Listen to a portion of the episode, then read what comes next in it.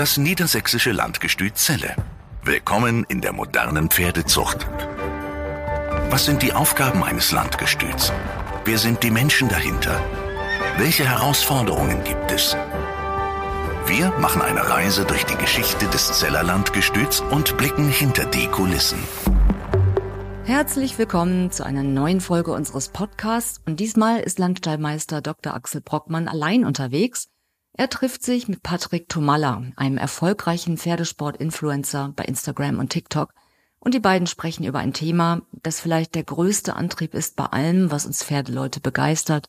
Es geht um Emotionen und die Liebe zum Reiten und Züchten. Patrick Tomalla hat auch einen eigenen Podcast, der parallel diese Folge ausstrahlen wird. Er heißt Strohgeflüster und erscheint alle 14 Tage überall da, wo es gute Podcasts gibt. Ein Link zu dem Podcast von Patrick Tomalla stellen wir euch natürlich auch in die Show Notes. Wir haben heute einen ganz besonderen Gast. Ich darf mich glücklich schätzen, dass der, kann man Chef sagen, oder? Vom Landgestüt Zelle? Ja. Ja, sich heute Zeit genommen hat. Für euch und für uns. Dr. Axel Brockmann. Und äh, ich bin ganz unverschämt und sage du. Und werde dich heute mit Fragen löchern, denn Fragen gibt es ohne Ende. Ja, und ich werde dich natürlich auch mit Fragen löchern, weil wir sind ja über die Vorstellung deiner Produktlinie mit Vidar sind wir ja mal zusammengekommen und haben uns kennengelernt. Und äh, es soll heute, so wenn ich frage, darum gehen, Emotionen zum Pferd.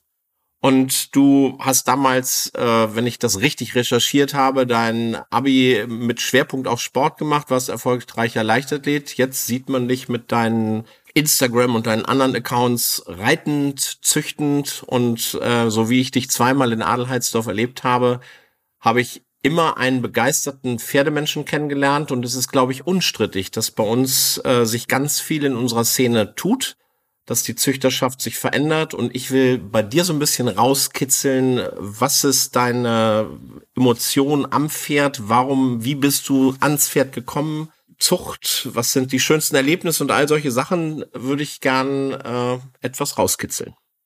Da kann ich gleich mal auf einen Punkt eingehen, bevor ich jetzt äh, deine Fragen zu meiner Person beantworte. Hast du ja jetzt gerade gesagt, dass sich die Zucht so ein bisschen im Wandel befindet. Und äh, eine Frage, die in, von unseren Zuhörern, die wir ganz liebevoll Zuhörerretz nennen, um das Gendern vorwegnehmen zu können, äh, die von unseren Zuhörerretz gestellt wurde, war, wie stehst du dazu, dass man sich aus seiner eigenen Herzensstute, die jetzt nicht vier Sterne S international erfolgreich war, ein Nachkommen zieht und wie viel macht das mittlerweile von euren Kunden, sage ich mal, aus? Das ist eine ganz witzige Frage und gerade nach Corona auch eine absolut berechtigte Frage, weil genau da ist das passiert, mhm. dass wir tatsächlich Zuwächse bei den Bedeckungen hatten und das nicht bei den klassischen Züchtern, sondern die Turnierreiter, die äh, nicht aufs Turnier gehen konnten, die haben tatsächlich äh, dann ihre Stute decken lassen. Und wenn du von S-erfolgreichen Mutterstuten redest, ist es natürlich wichtig, dass wir in jedem Zuchtverband auch eine Leistungszucht betreiben. Aber wenn wir uns die Absatzmärkte anschauen, dann ist das zu 95 und mhm. mehr Prozent tatsächlich ein Markt an Menschen, an Reiterinnen und Reitern, die ein charakterstarkes Pferd brauchen, die ein rittiges Pferd brauchen, die ein gesundes Pferd brauchen, also ganz andere Maßstäbe als das spätere Olympiapferd. Wenn ich jetzt da zum Beispiel an meine Vorliebe für Vidar denke, habe ich daher auch so ein bisschen recherchiert und die Mutter war jetzt eigentlich auch das, was ich gerne reiten würde. Ich glaube, ich habe da ein Video gefunden, wo sie durch eine L-Dressur läuft und ich glaube, die ist vielleicht auch noch ein L-Springen gegangen oder so, aber ist jetzt nicht so, dass die Mutter sehr, sehr hoch erfolgreich war und trotzdem ist ja Vidar eigentlich der Allrounder, den ich mir heute vorstelle. Die Leute, die so sind wie ich, suchen die dann auch eher so einen Hengst, der bedienbarer ist, oder wollen die sich dann doch das Olympiapferd Es kommt immer darauf an, was du für ein Ziel hast. Die Leute, die für sich züchten, die suchen natürlich Hengste, wo sie das Gefühl haben, dass der Nachkomme für sie der passende ist. Mhm. Aber andere Leute, die neu anfangen, die versuchen dann natürlich schon den Olympiakracher zu züchten. Aber nochmal zurück auf Vidar und seine Mutter, die ich sogar persönlich kenne, die ich in der Prüfung gesehen habe, die ich auf der Schau gesehen habe. Und eine Stute, die halt, wie du richtig sagst, Dressur und Springen super hoch äh, benotet war. Das dafür steht ja Edward auch, ja. dass der wirklich in beiden Bereichen jetzt gerade der Fokus aufs Springen, aber dass er eigentlich ja auch so diese gewisse Doppelveranlagung hat, die in dieser Blutlinie ja vorhanden ist und Von daher wird auch äh, wie da tatsächlich von vielen Leuten, die genau das suchen, was du suchst, auch genutzt. Hm. Okay. Wie bist du denn eigentlich zum Pferd gekommen? Äh, tatsächlich hat ähm, meine Mama meinen Stiefpapa kennengelernt, da war ich sechs Jahre alt. Und da sind wir dann auf das Grundstück gezogen, wo ich jetzt auch oben meine Wohnung habe. Und da sind schon immer Shetland Ponys in der Familie verwurzelt gewesen. Und früher wurden die dort für alles genutzt. Also ich habe noch Shetties mit vor den Flug gespannt und habe auf den Shetties auch ganz, ganz toll reiten gelernt. Auf Deutsch, ich habe versucht, mit einem Shetty von einem anderen Shetty wegzureiten und in den Wald zu kommen, was meistens so semi geglückt hat. Und von meinem Jugendweihegeld durfte ich mir dann mit 14 ein eigenes Pferd kaufen. Das Budget war selbstredend gering. Es hat für einen Halbblüter gereicht, der beim Aufsteigen gestiegen ist und nur in eine Richtung wollte und irgendwie habe ich mich mit dem dann bis zu A-Springen durchgerissen. Und dann hattest du ja schon erwähnt, dass ich dann mein Abi aber auf der Sportschule gemacht habe. Der hat sich leider sehr verletzt bei einem äh, unglücklichen Poolunfall. Der ist durch den Zaun gerannt und in einen abgedeckten Pool gesprungen beim Rausholen hat er sich wohl einen Nerv ein bisschen verletzt und es hieß vom Tierarzt, den könnt ihr in die Wurst packen. Das haben wir natürlich nicht gemacht.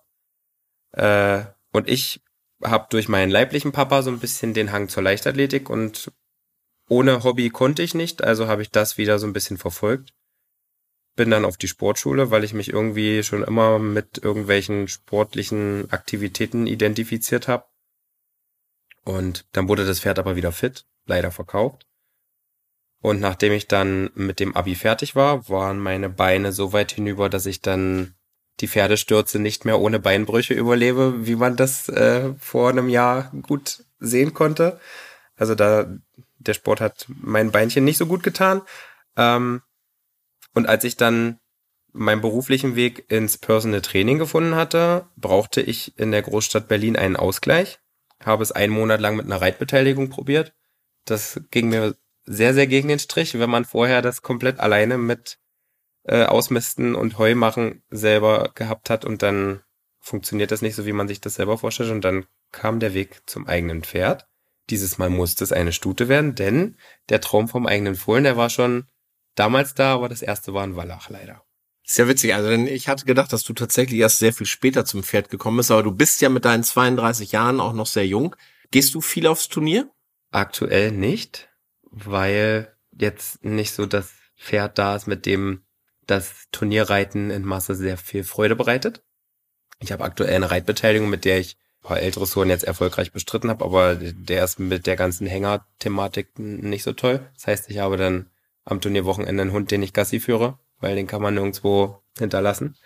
Ähm, und die Stuten, mit denen ich auch im Springen unterwegs war, die eine Stute hat jetzt gerade einen Fohlen bei Fuß, weil ich hatte mich ja verletzt mit meinen Beinen und dachte mir, wie viele andere auch, das Erfolgsturnier fährt im Springen, das kriegt jetzt erstmal ein Fohlen.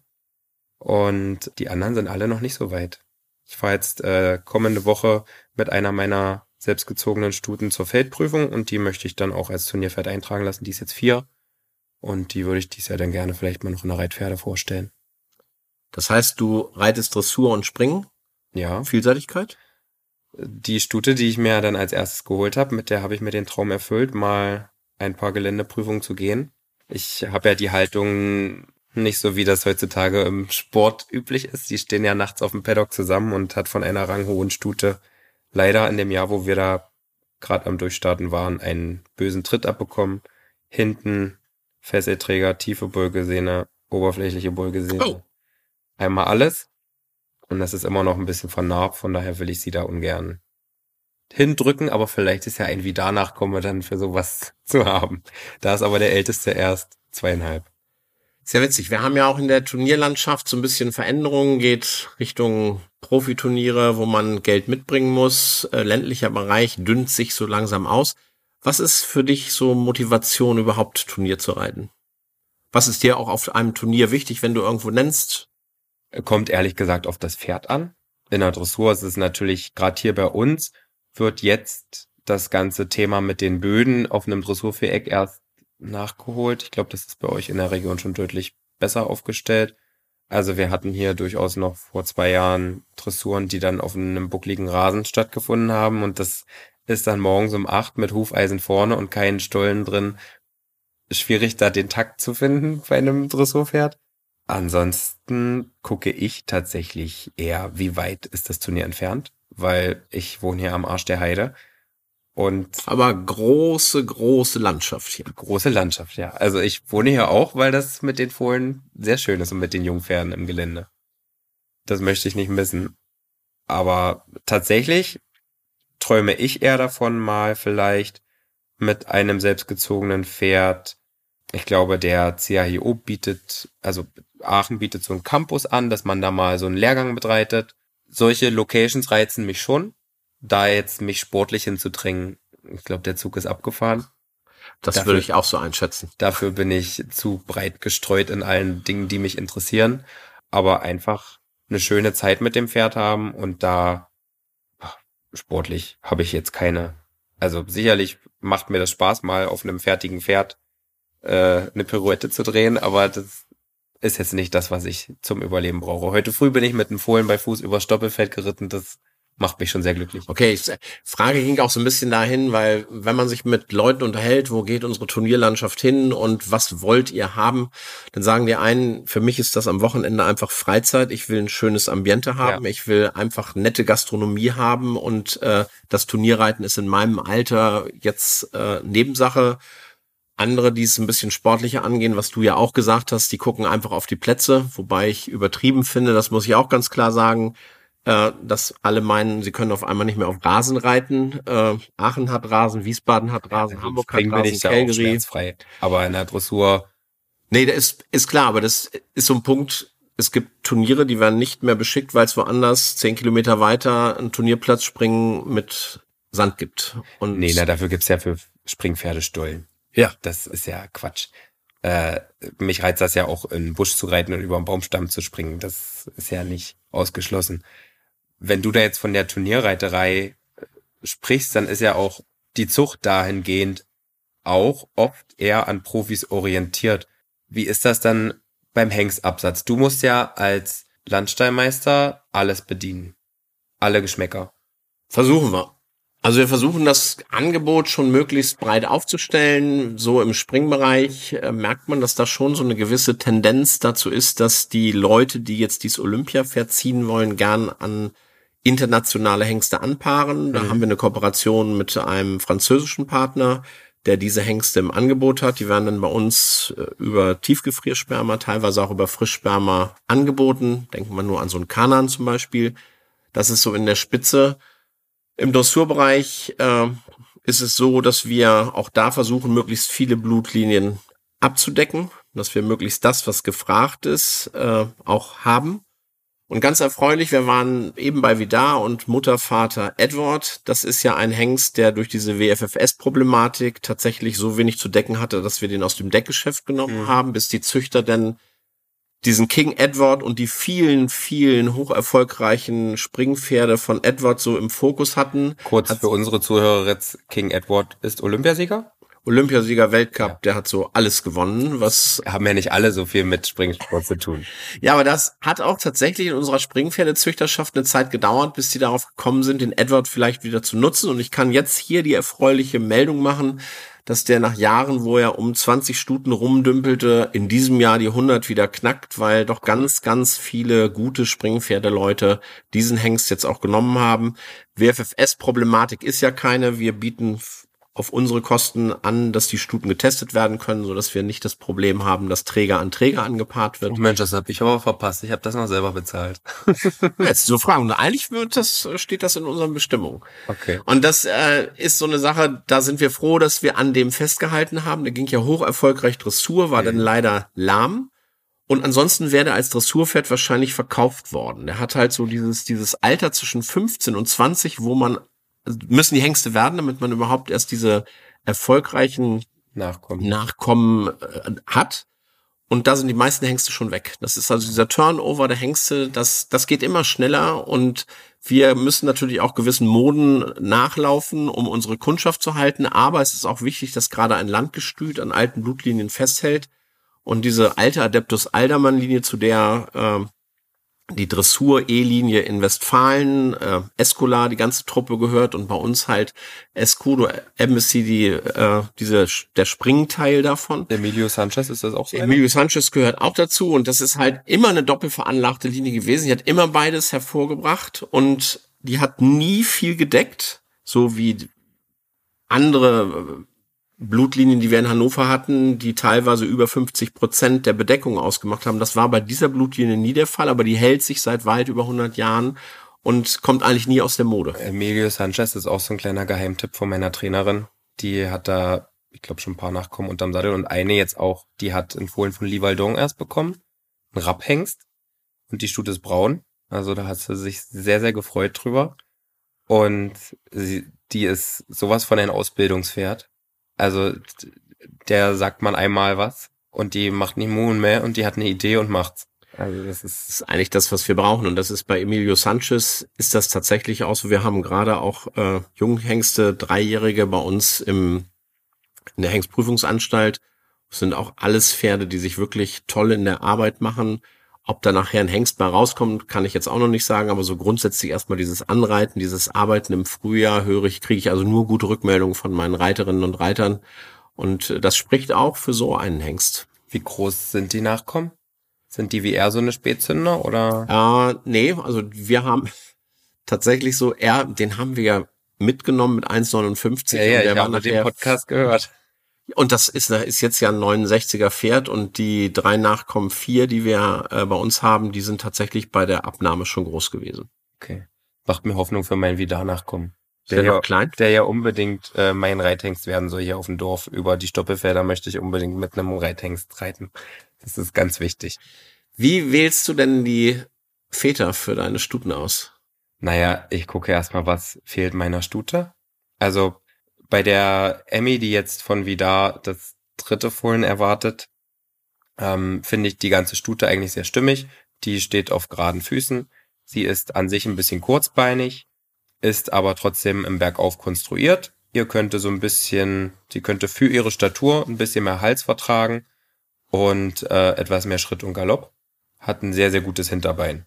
Das sind alles Sachen, die mir bei Vidar ein bisschen gefehlt haben, aber die Vidar wieder mitbringt, die die Stute nicht so hat. Vidar hat für mich einen mordsmäßigen Hals. Das haben auch die Fohlen bisher. Ich kann es ja noch nicht als Reitpferd beurteilen. Vidar ist ähm, für den Hals trotzdem sehr, sehr langbeinig. Also für meine Statur fehlt mir da wahrscheinlich so ein bisschen Gurttiefe, sagt man, glaube ich. Also Rippenumfang, damit das meine langen Beine abdeckt. Und im Jungpferdealter hat Vidar, glaube ich, ein bisschen gebraucht, bis er die Hinterkarre so richtig unter den Schwerpunkt gezogen bekommen hat. Und das gibt die Stute aber sehr, sehr zuverlässig mit. Nun habe ich jetzt zwei Nachkommen, die beide sehr unterschiedlich sind. Der eine ist sehr, sehr das, was ich mir vom Exterieur erhofft habe. Der andere ist wieder um Klassen besser, was die Bewegung betrifft. Also da ist, der ist das Hinterbein so wach und von daher habe ich sicher für beide schon Angebote bekommen, die ich alle abgeschlagen habe. Also das bewegt mich bei der Stute zum Beispiel dazu, diesen Hengst zu nehmen. Was ich allen empfehlen kann, guckt euch die Hengste persönlich an. Also die sehen auf Videos und Bildern alle toll aus. Und das wäre ja auch schlecht, wenn, wenn, wenn man einen eigenen Hengst vermarkten will und dann macht man beschissene Bilder. Das macht ja keiner. Aber man hat seine eigene Stute vor Augen, möglichst gut selbstkritisch bewertet. Und dann geht man dahin, hat eine Liste, so mache ich das. Ähm, so habe ich das auch vor, so, bevor ich bei Social Media einen Namen hatte, habe ich mich auch getraut, im Gestüt anzurufen und zu fragen, ey komm, wann geht denn der und der Hengst im Training? Ich würde mir die gerne mal angucken. Da ist ja nichts dabei. Oder ihr reitet die ja eh.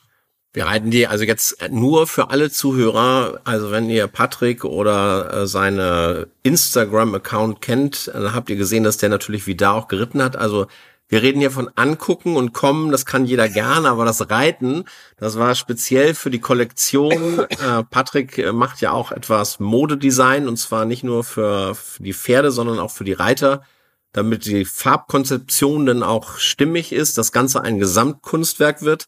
Also wie gesagt, angucken ja, reiten, das war eine Ausnahme für Patrick. Nein, das war auch mit Vidar insgesamt eine Ausnahme, aber es ist keine Ausnahme, dass man sich da die Hengste auf der Stallgasse anguckt. Guckt euch an, wenn eure Stute jetzt nicht gerade auf den Füßen steht, dann würde ich darauf achten, dass der Hengst auf jeden Fall sehr gerade auf den Füßen steht.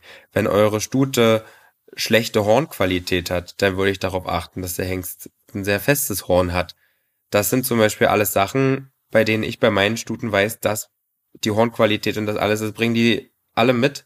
Und wenn man aber auf einem schlechten Fundament dann züchtet, weil man sich's nicht geschafft hat, selber ins Auto zu setzen und für ein Fohlen, was man, wenn man vielleicht sogar nur ein Fohlen züchtet, wenn einem da der Weg zu weit ist, da mal zu fahren und das in Kauf zu nehmen, dann ist man, denke ich, in der Pferdezucht nicht mit genügend Herzblut dabei. Das ist meine Meinung. Also ich würde den Podcast jetzt gerne beenden, weil das ist eigentlich ein schönes Schlusswort, weil das spielt mir und äh, ja, der Esel nennt sich immer nicht zuerst.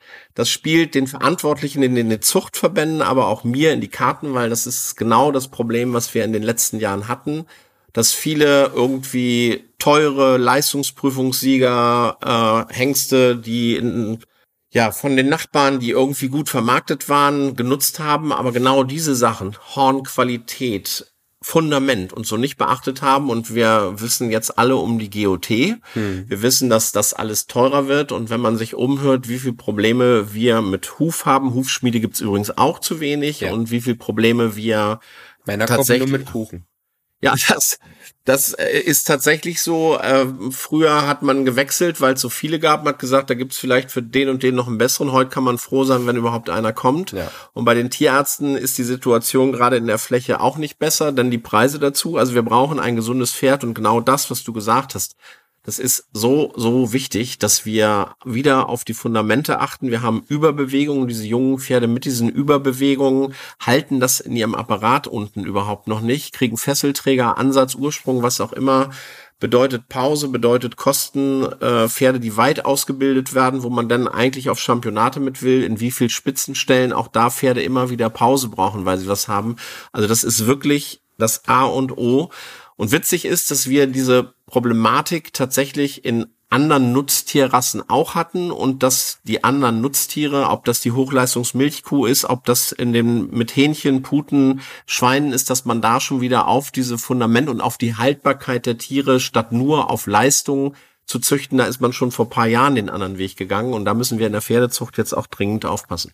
Da habt ihr ja jetzt auch so ein Experiment gestartet, das wurde auch nochmal erwähnt, also da soll ich dich auch nochmal etwas löchern.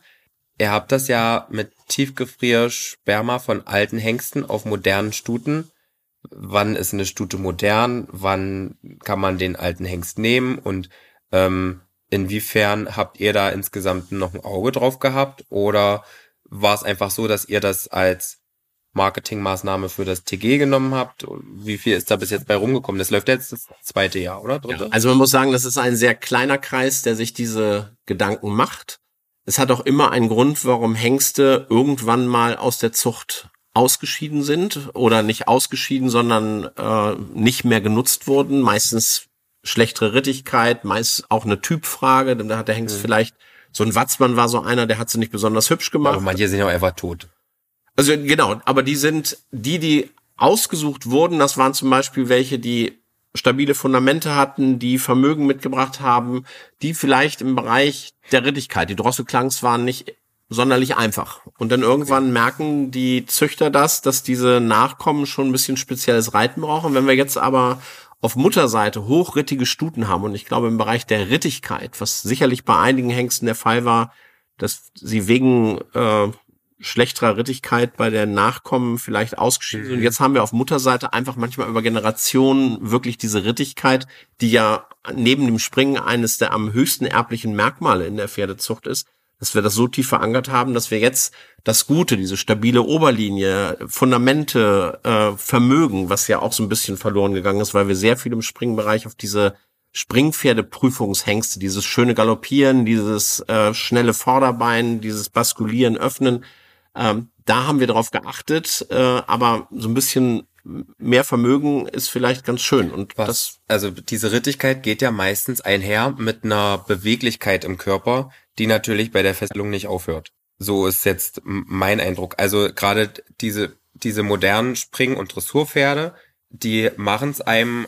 Also ich habe jetzt zwei äh, Jungstuten von Maracana, eine aus der El Bandi Mutter, eine aus einer Blütermutter. Die Blütermutter, ich weiß nicht, wie die so modern auf einmal werden konnte, aber für, für mich ist die schon sehr, sehr modern. Die bietet einen unheimlichen Reitkomfort und ich glaube, jemand, der noch nie ein Pferd ausgebildet hat, der würde nicht merken, wann die den Rücken aufmacht oder nicht, weil die ist immer bequem. Die andere, das ist ein stabileres Pferd, die möchte wie ein Jungpferd normal ausgebildet werden. Und ich glaube aber, dass diese ganz modernen Springen und auch Dressurpferde einem Amateur mittlerweile so ein gutes Gefühl geben, dass die sich so anbieten, dass die dann halt nicht wahrscheinlich lange halten, weil dann macht man's, wenn die es anbieten. Die halten den Kopf hin, da kannst du das machen, na dann machst du das mal. Und ich glaube, dass das das ist, was du auch meinst, dass das mit den älteren haltbaren Linien, dass vielleicht diese Rittigkeit erhalten bleibt und trotzdem wieder ein bisschen mehr Stabilität in die ganze Sache also Auf jeden Fall muss Stabilität rein. Ich glaube, dass dieses Pferde zu früh nutzen, zu intensiv nutzen. Klar, in Stallungen, wo es um den Verkauf geht, muss man natürlich auch, die Menschen leben davon, muss man das Ganze vielleicht auch etwas schneller realisieren. Aber was ich wirklich in der Breite mitnehme, dass doch man sich schon mehr Zeit nimmt. Also auch wir bei uns am Gestüt. Wir haben ja früher dreijährig komplett die Prüfung mit Geländeteil, mit allem durchgemacht. Heutzutage ein Emilio Sanchez, ein Viscerado, ein Diatletico sind alles Hengste, die wir erst vierjährig in die Prüfung ja, geschickt haben. auch. Wieder war auch erst. Das sind alles Pferde, wo wir erstmal den Wachstumsprozess abgewartet haben. Früher war das einfach so dreijährig im Herbst gab es die Prüfung und dann wurden die durchsortiert. Das war überall so. Und ich glaube, dass man heute schon sehr viel individueller auf die Pferde eingeht. Außer im Verkaufsstall. Im Verkaufsstall ist das natürlich so ein, da ist ja auch ein gewaltiger Druck dahinter und da versucht man natürlich äh, möglichst auch einen Umsatz zu haben. Aber den gewöhnt man ja die normale Jungpferdeausbildung im Verkaufsstall auch ab, weil die sich so anbieten, die moderne Zucht. Klar, dieses Anbieten, das ist ja das, was ich mit den Bewegungen auch gesagt habe, diese Überbewegung, dass diese Pferde schon jung äh, ja. wirklich sehr starke Bewegungen haben, weil wir da natürlich auch drauf hingezüchtet haben. Aber man darf natürlich auch jetzt nicht bei einem Verkaufsstall glauben, dass der auf Biegen und Brechen da was macht, weil auch wenn der ein Pferdlamm hat und hat das dann ein halbes Jahr länger im Stall, das will auch kein Verkaufsstall. Aber dieses Anbieten ist natürlich immer gefährlich, dass man dann immer mehr will und macht. Also ich glaube, da muss man, muss jeder aufpassen, ob der Profi, ob der Verkaufsstall, ob der Freizeitreiter auch da ist, das wird immer ein bisschen übersehen jemand, der nicht wie du jetzt sich täglich um seine Pferde kümmert, sondern meinetwegen vielleicht das hier am Wochenende hätte, wäre sonst in Berlin und am Wochenende ja. verlangt er denn Leistung. Das ist genauso schädlich, wenn ich die die ganze Zeit nur auf der Wiese habe und am Wochenende mache ich dann Gewalttritte mit riesen Galoppstrecken und sowas, ja. wo die konditionell gar nicht geeignet sind. Also das ist nicht ein Thema nur für Profis. Ich glaube so, was das Pferd braucht, da muss jeder sich immer hinterfragen, was kann ich meinem Pferd zumuten und was nicht. Alle, die du jetzt genannt hast, die ihr mit vier erst vorbereitet habt, die habt ihr ja selber als Fohlen gekauft? Ja, durchweg. Die finden ja jetzt aber trotzdem durch ihre Leistung, die sie dann später haben, genauso Anklang wie die Modehengste, die du auf Auktionen kaufst? Auf jeden Fall. Also die Atletico ist äh, zurzeit einer der Hengste, der am meisten im Gespräch ist, ist nach seinem Vater Diocontinus der Springhengst, der wirklich am meisten genutzt wird. Und wenn wir von am meisten reden, dann reden wir nicht nur von 150, 200 Stuten. Und das ist gerade für einen Springhengst ist das herausragend. Dressurhengste, das geht ja eher Richtung 300, 400, wenn die sehr, sehr stark gefragt sind. Aber mhm. in dieser Liga spielt die Atletico jetzt mit. Aber das war auch nicht von Anfang an so. Das ist ein großes Pferd. Wir überfordern die ja auch nicht bei unseren Hengstvorführungen. Das heißt, so einer so wie so ein Diatletico, der war vierjährig, überm Sprung noch nicht so spannend, dass alle den entdeckt haben. Und dann so fünf, sechsjährig und dann Weltmeisterschaft in Lanaken. Und die Runden haben wir ja auch gepostet und auf einmal äh, gab es so einen Hype. Und dann muss man jetzt noch dazu sagen, macht er auch wunderschöne Fohlen, äh, gut auf dem Bein, bewegen sich gut. Der macht auch aus teilweise schwereren Stuten noch Typen. Das ist natürlich so eine Sache, das haben die Züchter jetzt auch gemerkt und dazu die Leistung, die er selber zeigt. Äh, und von daher ist der tatsächlich jetzt äh, super gefragt. Das ist eine Embassy-Mutter oder was ist das? Escudo. Escudo. Escudo Atletico. Das reizt mich ja mit der El Bandi-Stute auch, der Diacontinus.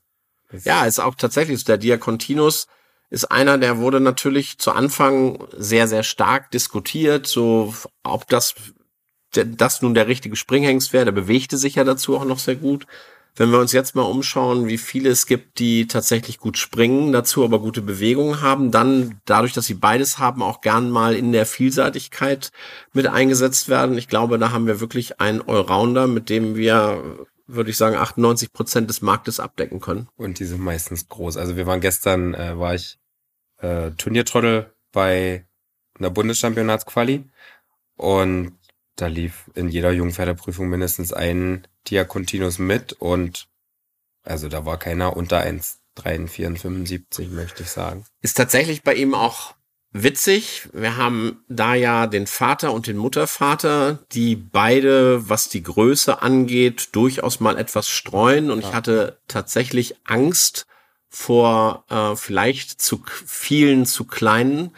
Überhaupt nicht. Es ist durch die Bank, so wie du sagst, dass das äh, wirklich große Pferde, große Fohlen sind und das auch schon sehr früh. Ich bin halt sehr putzvoll. Also wir müssten da vorher die Farbgenetik so hingehen, drehen, dass da ein Rapper rauskommt. Ah, dann muss es doch der Diatletico werden. Der macht viele braune. Ja, aber der ist ja, der ist ja zu, zu dicht an. El Bandi. Ja. Naja, das kriegen wir schon hin. Was war denn dein größter Gänsehautmoment? Von mir ist auch getrennt nach Reiterei und Zucht. Zucht war tatsächlich eine Kombination aus dem Moment, wo ich da dieses Erlebnis bei euch haben durfte. Ich möchte jetzt keine Werbung dafür machen, dass ihr Hengste reiten sollt. Nein.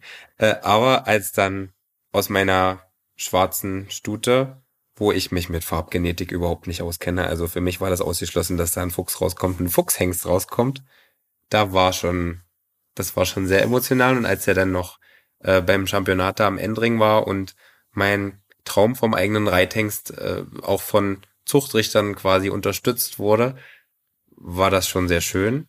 Und beim Reiten tatsächlich, dass ich mit der Stute, die ich selber angeritten habe, eine Geländeprüfung überlebte, aber das war schon cool. Gab es auch traurige Momente?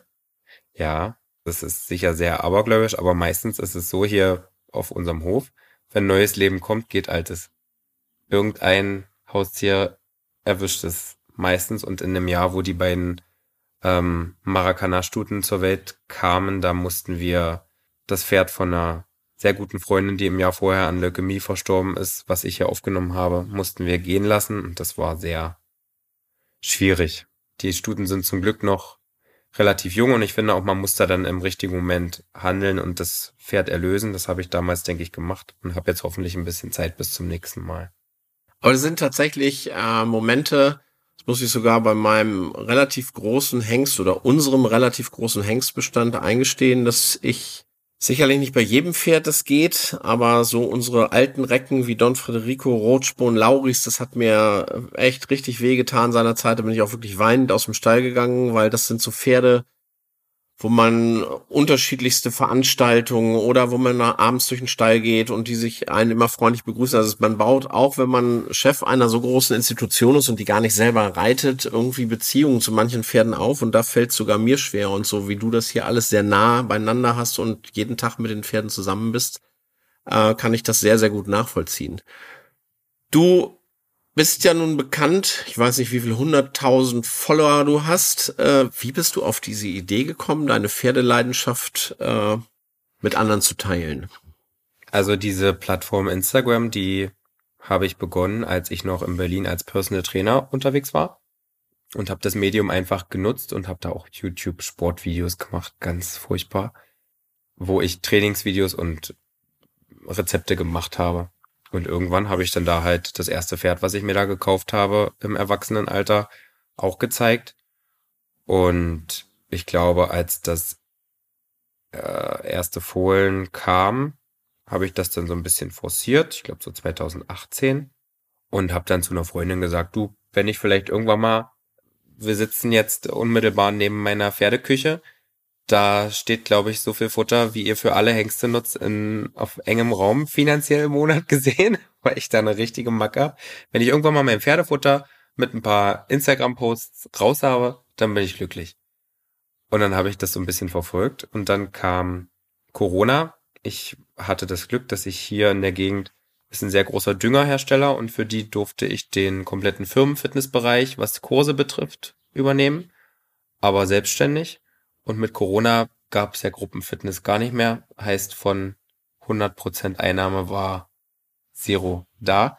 Und äh, ich bin jetzt schon deutlich über zehn Jahre selbstständig und hatte die Möglichkeit, aufs Amt zu rennen und nach Geld zu betteln. Und das bin ich nicht. Also habe ich äh, noch mehr verrückte Videos gemacht und noch mehr von meinen Pferden gezeigt. Und mittlerweile lebe ich davon. Tja. das.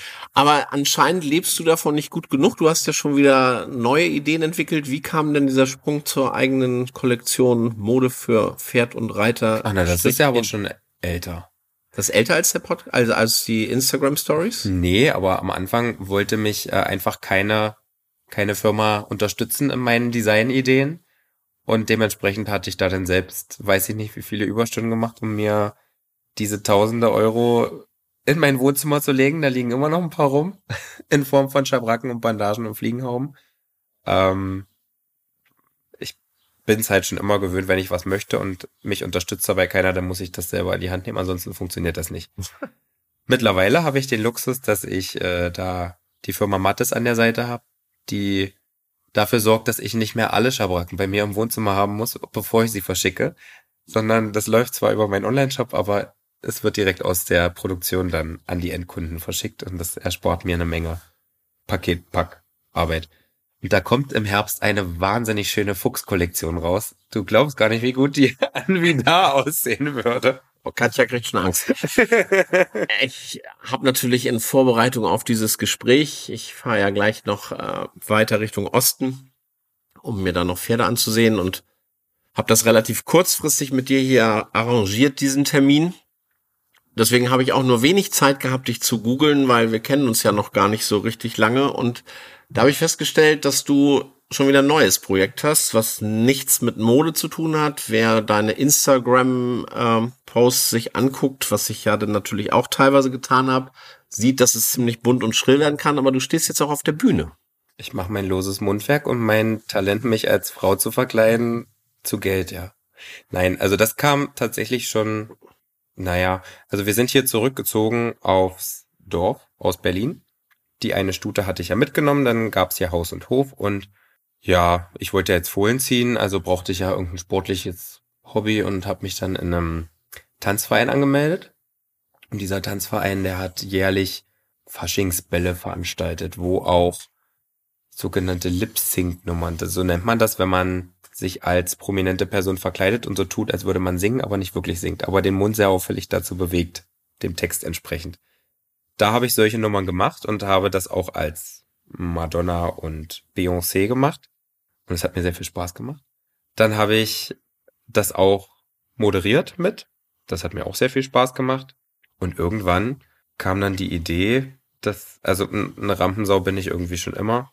Das ich fällt, gar, fällt gar nicht auf. Also. Fitnesskurse gemacht mit ein paar hundert Muttis, die dann mit uns Sport gemacht haben. Das macht einfach Spaß. Und dann dachte ich mir, probiere ich das mal. Und die erste Show war nach, ich glaube, anderthalb Stunden ausverkauft. Dann hatte ich gefragt, ob noch eine möglich wäre und ob noch eine möglich wäre. Und äh, ich glaube, Ende des Jahres habe ich dann schon hm, fast 2000 Leute einmal von der Bühne hoffentlich begeistert. Mal gucken. Äh, wie gesagt, ich habe so ein bisschen nachgeschaut, was mir tatsächlich aufgefallen ist Personal Trainer, äh, Reiter, aber die Kombination Reiter mit ihren Muskelgruppen, ihren speziellen Defit zu machen, das habe ich nicht gefunden. Na, dann bist du aber ein bisschen von gestern. Also, also das gibt's auch? Das ist vorgestern gestartet. Eine Challenge für den guten Zweck mit Cavallo zusammen. Ach. Und zwar gibt es da ab jetzt jeden Monat eine Übung. Die erste, dafür konnten wir sogar Ingrid Klimke gewinnen, die hat das mit uns gemacht. Für jeden, der mitmacht im Internet, spendet Cavallo ein Euro diesen Monat. Das ist ein Äquivalent und wir suchen uns ja jeden Monat eine andere Organisation aus, für die wir spenden. Und da gibt es dann verschiedene Übungen, die für die Reiterfitness da sind. Und es gibt, wenn du dir die Mühe machen möchtest, gibt es viele Videos, in denen du nachtun kannst, wie man fit in den Sattel kommt und vielleicht reitest du dann einfach wieder mit der neuen Kollektion vor. Das wäre doch auch was. Das tue ich mir nicht mehr an. Ja, lieber Patrick, äh, herzlichen Dank. Äh, ich bin noch nicht fertig. Du bist noch nicht fertig. Nee kommen wir jetzt an zu den ganz, ganz ungemütlichen Fragen für dich. Zu den ganzen gesundheitlichen Sachen. Also, wenn du einen Hengst auf der Auktion kaufst, dann ist er ja getüft. Ja. Wie viele Augen drückst du dazu, wenn der Hengst sehr, sehr gut ist? Weil die Hengste, die zur Körung zugelassen sind, also ich hatte mal einen auf dem Schirm. Ich hatte ja auch schon, bevor ich mir meine Fuchshengste gezüchtet habe, die waren witzige Idee. Ich muss mir einen auf der Körung kaufen, was ich mir nicht hätte leisten können. Aber das ist ja erstmal nebensächlich. Und da waren welche dabei, die waren Reservesieger. Also die hätte ich ja erstmal auf dem Tisch auseinanderschneiden müssen, damit das alles da funktioniert. Also ich muss sagen, ich bin auf ganz vielen Kürplätzen ja zu Hause. Hm. Ich sehe mir natürlich die Protokolle sehr, sehr gründlich an. Bei Sachen, die ich nicht verstehe, frage ich dann äh, unsere Tierärztin. Ja gut, da seid Lass- ihr ja auch sehr gut aufgestellt. Genau, und lass mir da noch was erzählen. Ich habe natürlich auch äh, bei jedem Verband auch einen Tierarzt vor Ort, den ich nochmal fragen kann. Ich muss sagen, dass ich da katastrophale Röntgenbilder hatte bei denen, die ich haben wollte. Das ist mir noch nicht passiert. Eigentlich gibt es da auch ganz klare Regeln, was die dürfen. Und da muss ich auch eins dazu sagen, wir haben diese Röntgenklassen, die gibt's hier jetzt nicht mehr, aber die, als die eingeführt wurden, das ist ja Jahrzehnte her, da haben wir irgendwo was festgestellt, aber den Brückenschlag dazu, welche Chips machen besonders lahm oder machen wirklich Probleme, das ist ja nie richtig gekommen. Also Mhm. wir haben jetzt mit dem neuen Röntgenleitfaden sind natürlich viele Fachleute, die aus ihrer Erfahrung heraus wissen, welche Chips eher mal ein Problem machen und nicht. Da habe ich natürlich auch, die bei uns dann die Pferde operieren, die Tierärztin oder Tierärzte, die sagen dann auch, reine Schönheitssache oder den würde ich jetzt wegmachen, weil der wird Probleme machen. Aber grundsätzlich äh, ist es ja nicht so, wenn wir irgendwo einen kleinen Chip haben, dass der gleich Probleme macht. Andere Sachen wie Ton war früher ja fast Standard oder nicht Standard, aber das hat man ja bei Auktionen ganz oft gehabt, dass der Satz stand, äh, Hm. Kehlkopfpfeifen, OP ohne Gewehr.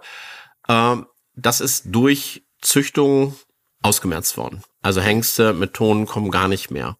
Und das, was wir ja gesundheitstechnisch eigentlich am meisten haben, das haben wir vorhin ja auch schon kurz besprochen, sind ja diese Weichteilproblematiken, Ja. Fesselträger. Gar nicht ober, früher war mal irgendwo in eine Kuhle getreten, oberflächliche Beuge sind oder so, Ja. aber heute ist es ja, Guckst du jetzt da zum Beispiel, äh, hast du Erfahrung damit, ob das jetzt bei Hengsten, die mehr Röhrbeinumfang haben, haben die das weniger? Oder weil, also ich war, ich möchte jetzt gar keinen Hengst namentlich nennen, weil ich finde, dass, dass es trotzdem auch für die modernen feinen Hengste gibt es eine passende Stute, die gekürt Ja. sind. Ähm, wenn ich jetzt aber zum Beispiel an meine Blüterstute rangehe, würde ich da keinen zu feinen Hengst nehmen. Und heutzutage sind aber viele sehr, sehr fein und sehr feingliedrig auch. Also die sehen an sich nach sehr viel Hengst aus, aber wenn man dann mal nur die Beine anguckt, dann sind die auch schon manchmal ganz schön zart. Hat das dann, zu wenig Bein für viel Pferd. ja, und haben diese aus euren Erfahrungen da mehr Probleme mit? Also es kommt natürlich auch aufs Verhältnis äh, des Beines an. Hm. Dieses langbeinig, das geistert ja seit 15, 20 Jahren auf jeder Fohlenschau und wie toll langbeinig diese Fohlen sind. Mein Vorgänger Dr. Bade, der hat damals schon immer zu viel gekriegt, äh, weil so Hengste, die ein bisschen kürzere Röhre haben, haben natürlich auch einfach von der Mechanik ein, ein bisschen andere Stabilität, Röhrenumfang, Röhrenstärke, das sind natürlich auch Qualitätskriterien. Und dann finde ich, das ist ja das, was du sagst, wenn ich oben ein massives Pferd habe, dann muss da unten, weil da laufen die drauf, äh, muss da auch ein entsprechend stabiles Fundament drunter sein. Und äh, Herr Poll, der sagte immer, ja, und wo laufen sie drauf? Auf den Hufen. Es gehört auch ein guter und stabiler Huf dazu. Das hast du vorhin aber ja auch schon angesprochen. Hornqualität, Hufe an sich. Auch da haben wir zu viel Probleme. Also ich muss sagen, ich tüffe meine Pferde ja vor dem Anreiten, weil ich wissen möchte, ob da was raus muss oder eben nicht. Oder ganz ehrlich gesagt auch, ob sich der Aufwand lohnt oder nicht. Den Hals habe ich noch nie mitgeröntgt. Das muss ich ganz ehrlich sagen. Aber es war sehr oft gefragt, ob ihr auf diese Sache schon Wert legt, ob ihr das beim Ankauf, ist das jetzt da schon bei den Körungen eigentlich mit drin, die Halsbilder oder noch nicht? Äh, die werden meistens äh, oder oft gemacht, gerade wenn es um Hengste geht, die ein bisschen gefragter sind. Das ist auch meine Erfahrung, dass Rücken und Hals so Sachen sind, wenn man ein Auktionsfett selber verkauft, wird meist gefragt. Manche Verbände haben es auch schon mit drin, Mhm. andere noch nicht. Aber das ist in der Regel so, dass Kunden, die mehr Geld ausgeben wollen, sagen, ich hätte denn aber gerne noch. Also wenn ich mir gerade dieses Thema Hals ansehe, dann ist es so, dass schon relativ viele diese Halsröntgen mitgemacht haben, obwohl Mhm. es noch keine Verpflichtung ist.